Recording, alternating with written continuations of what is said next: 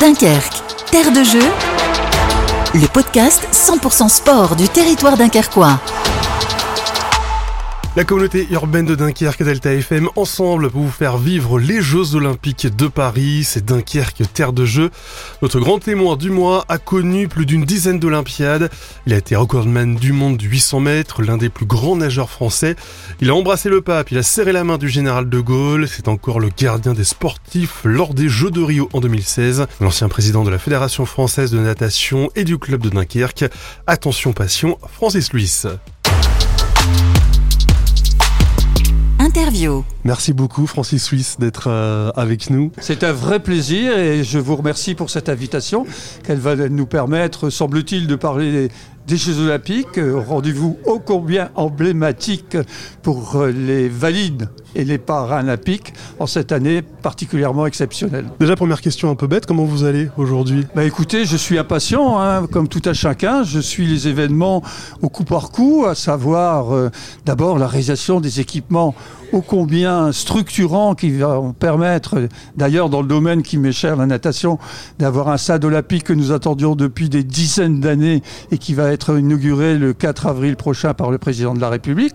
Ensuite, euh, des lieux, je dirais, comme le Grand Palais, euh, comme le Château de Versailles, la Tour Eiffel, Autant les étrangers euh, savent que Paris est la plus belle ville du monde, mais elle le sera encore davantage avec l'accueil des Jeux olympiques et, paralympiques. Il fait déjà du, teasing Francis Suisse, on va en parler dans, quelques instants. Juste avant, je voudrais qu'on parle de, vous, de votre histoire. Vous êtes notre grand témoin. Euh, vous avez été nageur, peut-être que les plus jeunes ne, le savent pas. Vous avez été euh, notamment, vous avez tenu pendant de très nombreux mois un record du monde. Vous avez été président de club, président de, fédération. Vous avez aussi été euh, missionné pour être un peu le, papa des, sportifs lors des Jeux Olympiques euh, à Rio. Mais vous avez tout fait, Francis. Est-ce qu'il y a quelque chose que vous n'avez pas fait pour la natation? Il y a une formule qui consiste à dire que celui qui se perd dans sa passion a moins perdu que celui qui perd sa passion. Et je crois que le jour où j'ai découvert la natation, c'était en 1957, grâce d'ailleurs à un entraîneur ô combien emblématique dont les Dunkerquois se souviennent, qui s'appelait René Leferme. Au bain Dunkerquois, du coup Voilà toute ma carrière a commencé là, jusqu'à presque la fin de ma carrière en 1969. Donc, une carrière, je dirais, de nageur. D'abord, euh, si vous voulez, de 57 pratiquement, j'ai vu l'air 69, j'étais nageur. J'ai donc, de ce fait-là, participé à deux Olympiades, les Olympiades de Tokyo en 1964 et Mexico en 1968. Et vous faites allusion, bien sûr, à mon parcours, je dirais, dans le domaine du sport. Vous avez raison de le souligner. J'étais un cumulard. J'ai été président de la Fédération française de natation, président du comité régional, vice-président de la Ligue européenne de natation, vice-président de la Fédération internationale, voilà, et aussi vice-président du CNESF. Donc c'est dire que la boucle était bouclée à travers tous les étages que je pouvais, si vous voulez, en termes de fonction, occuper. Et peu de Dunkerquois le savent, mais j'ai participé à 11 Jeux olympiques, deux comme nageur et neuf comme encadrant. Avec, et vous l'avez dit, papa, pas forcément, plutôt grand frère des Jeux Olympiques de Rio 2016, où j'étais chef de mission. Qu'est-ce que ça vous a apporté la, natation? Qu'est-ce qu'elle vous a donné cette, euh, cette natation? Quand on aime, on ne compte pas. Quand j'ai effectivement commencé l'apprentissage de natation, il semblerait au conditionnel que l'on ait décelé quelques qualités pour faire que je puisse devenir un jour peut-être un athlète de haut niveau, et ça grâce à la compétence de, René Leferme. Ensuite, parce que contrairement à ce que l'on peut imaginer, la natation n'est pas un sport dur, la, la natation est un sport contraignant, et dès l'instant où vous aimez ce que vous faites, il n'y a aucune contrainte aucune contrainte.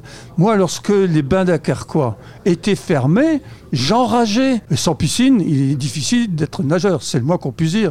La natation, si vous voulez, m'a permis d'être ce que j'ai été dans ma vie, c'est-à-dire euh, un homme bien construit, un homme exigeant, comme mon sport d'ailleurs, et ça n'a été que du bonheur du bonheur par rapport à la pratique de mon sport, par rapport à la qualité des échanges qui ont été les miens tout au long de ma carrière. 24 ans président de la Fédération française de natation, ça laisse des souvenirs.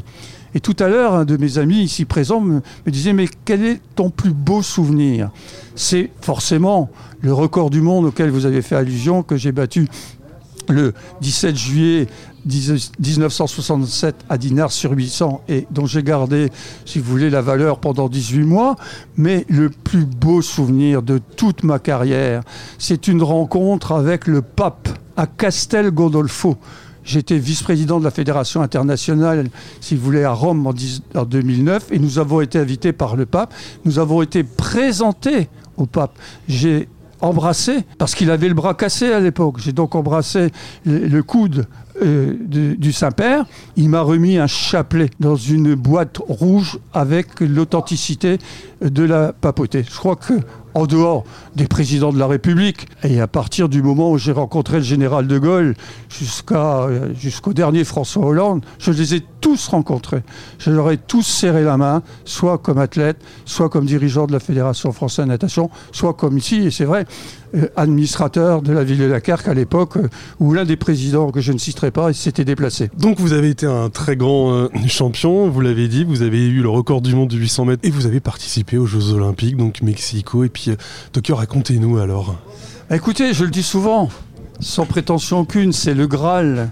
Un athlète qui ne participe pas aux Jeux Olympiques doit se sentir frustré, que ce soit un championnat de France, que ce soit un championnat d'Europe, que ce soit un championnat du monde, c'est une réussite. Mais participer aux Jeux Olympiques, c'est absolument exceptionnel, phénoménal. Être réuni dans une enceinte sportive, cette fois-ci, ce sera probablement la scène, mais avec l'ensemble des participants au nombre de 10 500, représentant, si vous voulez, 198 nations, vous vous sentez petit parmi les grands. Et c'est inoubliable. C'est un souvenir que vous gardez pour la durée de votre vie. Et si j'ai une formulation à faire, c'est que tous les athlètes de haut niveau qui ambitionnent le meilleur résultat puissent un jour, particulièrement les Dunkerquois, avoir le grand bonheur de participer demain, bien sûr à Paris en 2024, après-demain à Los Angeles en 2028 et en 2032 en Australie. Qu'est-ce qui reste de ces Jeux Olympiques? Des images ou des rencontres? Parce qu'on imagine que vous avez rencontré des gens extraordinaires, on se fait des amis pendant 15 euh, jours qu'on verra peut-être jamais, je sais pas. Des amis, le mot est un peu, si vous voulez, excessif. Euh, simplement, si vous voulez, des rencontres. Voilà, nous sommes dans un village olympique, d'ailleurs où nous participons au niveau de la famille olympique à, à partager avec l'ensemble de la délégation qui se situe aujourd'hui autour de, de 500 athlètes, si vous voulez, à participer à la fois dans un collectif d'hébergement, dans un collectif de restauration.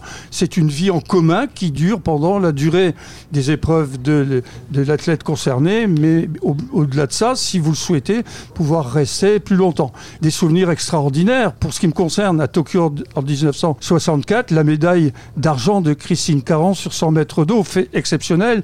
Elle est seulement battue par Cathy Ferguson et elle bat la japonaise Tanaka. Ça dans le domaine de la natation. Mais dans le domaine du judo, un événement dramatique. Les Japonais attendaient le titre de champion des lourds. Et c'est le, le Hollandais Jenkins qui finalement devient champion olympique. Deuil national dans les mauvais souvenirs. Mexico 68. Nous venions de vivre, nous Français, mai 68. Les Mexicains ont eu la mauvaise idée de reproduire mai 68 pendant les Jeux Olympiques. À Tiananmen, il y a eu 100 morts un soir. Nous faisions le lendemain nos bagages pour quitter les Jeux Olympiques car le président du comité olympique international, Averdy Brudget de l'époque, avait décidé que les Jeux seraient annulés. Entre le moment où l'on prépare nos valises, entre le moment où on devait prendre l'avion, les Jeux sont maintenus. D'autres souvenirs extraordinaires, le bras levé des athlètes sur le podium olympique, les Black Power. Quand vous étiez comme moi dans le stade et que vous assistez à ce phénomène-là, vous vous rendez compte qu'il se passe quelque chose en dehors de l'activité sportive, représentative des athlètes qui participent aux Jeux. Il y a tout cet aspect politique dont on est obligé de prendre les choses en considération. On se souviendra, si vous voulez, malheureusement, de Munich 1972. On se souviendra en 1956 du match de waterpolo URSS-Hongrie qui se termine dans un bas de sang parce que les Russes avaient envahi la Hongrie euh, euh, euh, en 1956. On, se souviendra du boycott des Jeux Olympiques de Los Angeles par les pays dits socialistes. On se souviendra des, boycotts euh, des Jeux de Moscou euh, par les pays anglophones. Pour en revenir à vous, euh, Francis, vous faites ces Jeux Olympiques sur 400 mètres. Est-ce qu'il n'y a pas un petit regret de ne pas avoir, parce qu'on rappelle que vous, vous êtes un spécialiste du 800 mètres, et les gens ne le savent pas, mais en fait, le 800 mètres n'est olympique que depuis, je crois, Tokyo, mais Tokyo de, de 2011 à l'époque, votre discipline de prédilection n'était pas aux Jeux Olympiques. Je crois qu'elle avait été une fois en 1900 ou 1904. Donc est-ce qu'il n'y a pas un petit regret en disant vous auriez pu être champion olympique sur 800 mètres si ça avait été olympique? Il y a toujours un regret à ne pas être champion olympique, c'est le moins qu'on puisse dire. Ceci étant, si vous voulez, bon, aucun regret par rapport euh, à mon élimination euh, sur les épreuves à Tokyo 64 et, 68, mais deux places de finaliste bon, qui me conviennent bien. Simplement pour vous dire également une parenthèse, si l'on examine ma carrière, si vous voulez, on s'aperçoit que toutes les années paires m'ont été défavorables. C'est ce qu'on appelle un, système, si vous voulez, assez particulier d'une année sur deux. En tous les cas, mon premier record de France, qui date de 63 sur 400 mètres nage 11 ans après le titre de Jean Boiteux à Helsinki sur 400 mètres nage libre, c'était en 1963. 1965, 5 titres de champion de France, 100, 200, 400, 1500 et 4 x 2 avec Dunkerque natation. 67, mon record du monde mon record du monde. Des années favorables. 62, un an de suspension de ma fédération. D'accord? 64, Tokyo, 66 Utrecht, où je ne réalise pas les performances que je dois réaliser pour être champion d'Europe du 400 mètres nagim. Et je pourrais continuer comme ça, si vous voulez, indéfiniment. Bon, vous êtes rattrapé après en tant que président de fédération, hein, parce qu'évidemment, toutes les médailles euh, que la France a, connues dans les années 2000, euh, c'était sous votre mandat de, président de, fédération. Ça a commencé à, à, la fin des années 90 avec d'abord, il y avait Franck Esposito, après il y a eu Roxana nous, et puis bien sûr, ensuite, il y a eu Alain Bernard, il y a eu euh, les Manodou, euh, Laure et, son frère euh, Florent. Vous les avez aimés, tous ces sportifs, vous les avez aimés, tous ces nageurs? Oh, Je les adorais, vous voulez dire, je les accompagnais comme si j'étais leur papa. Presque, vous l'avez dit vous-même, et leur grand frère dans certaines circonstances. C'est vrai, je le dis souvent, grâce à Laure Manodou, nous avons décomplexé la natation française en 2004 à Athènes lors de son titre de championne olympique du 400 mètres nagés. Et après, si vous voulez, les résultats ont été crescendo. C'était, comme je l'espère, d'ailleurs, pour euh, Lucas Marchand, le, point d'orgue de ce que devrait représenter la natation française, grâce à un athlète de, haut niveau qui, entraîne, si vous voulez, le, collectif. Et le meilleur résultat, en espérant qu'il soit encore meilleur à Paris en 2024, c'est les Jeux Olympiques de Londres en 2012.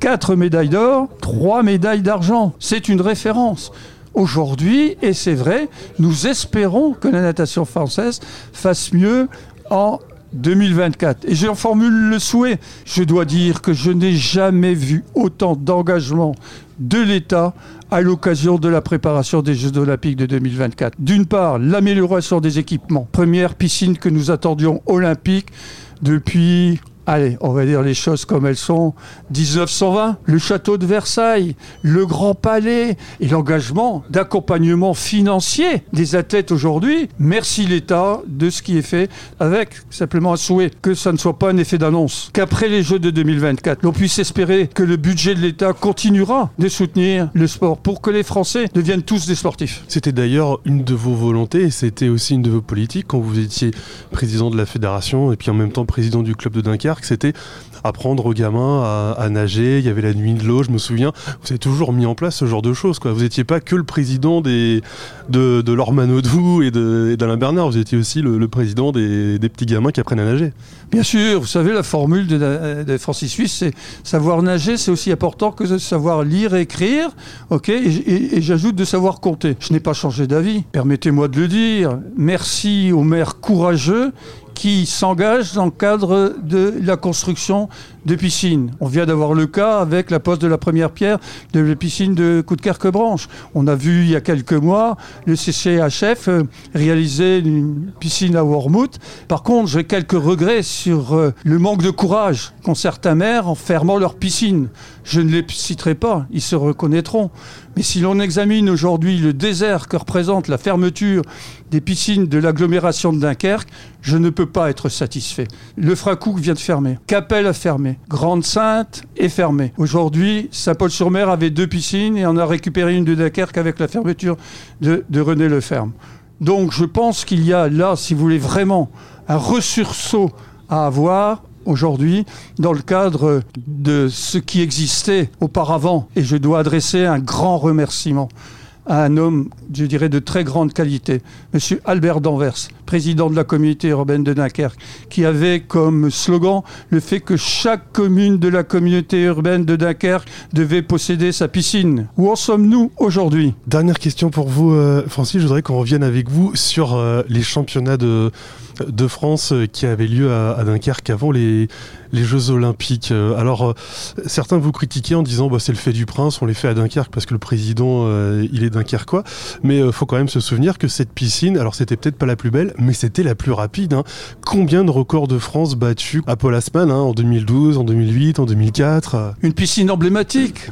Deux exemples. Les bassins, le bain dunkerquois qui était une piscine de 25 mètres sur 9, a dû être plusieurs fois remesurée car l'on contestait le fait que cette piscine fasse 25 mètres. La piscine Polasman est dans la même configuration que les anciens Badacarquois. On ne fait que les remesurer, car effectivement, les bien-pensants pensaient effectivement que le nombre de records de France battus à la piscine Polasman était dû simplement à son rétrécissement.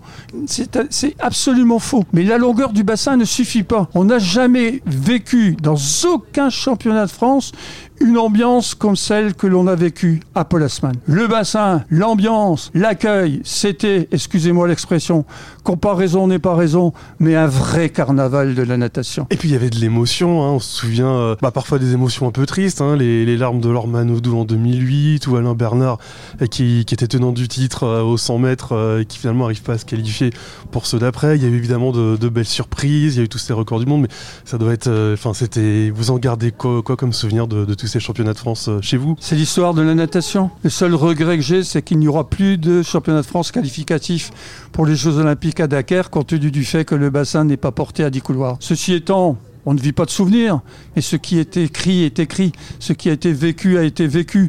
Et c'est vrai, on se souviendra de l'ovation qui a été celle de la sortie du bassin d'Alain Bernard. L'ovation qui a été celle du public debout pour fêter effectivement la dernière prestation d'Alain Bernard à Dunkerque. C'est des souvenirs extraordinaires. Il y en aurait d'autres, bien sûr, à, raconter. Je pense que tout ne peut être positif aujourd'hui dans la rétrospective de ce qu'on a vécu. Et je pense que si vous étiez sur le point d'interviewer un de ceux qui ont participé à cette euh, antériorité, il n'aurait que des remerciements adressé à la ville de Dunkerque pour le bonheur qui a été le leur et pour la préparation qui a été celle de 2012. Car il faut se souvenir que la préparation des Jeux Olympiques de Londres en 2012 s'est faite à Dunkerque. Et si nous avons pu enregistrer quatre médailles d'or, trois médailles d'argent, ce n'est pas le fait du hasard. C'est le fait simplement qu'ici, pendant 15 jours, les nageurs français ont été placés dans des conditions extraordinaire, exceptionnel, pour faire en sorte d'ailleurs que tous se sentent bien, et même les Dakarquois, je vais vous faire une confidence, étaient nombreux à venir sur les gradins pour voir les nageurs français. Bien sûr, mais surtout pour demander des autographes, être photographié avec Philippe Lucas, qui faisait partie de l'encadrement à l'époque de 2012. C'est extraordinaire, vous vous rendez compte? Quelle belle image pour la ville de Dunkerque. Merci beaucoup Francis d'avoir été avec nous, c'était un plaisir. Merci à vous. Retrouvez chaque semaine un nouvel épisode sur deltafm.fr, l'application Corsair et les plateformes de podcast.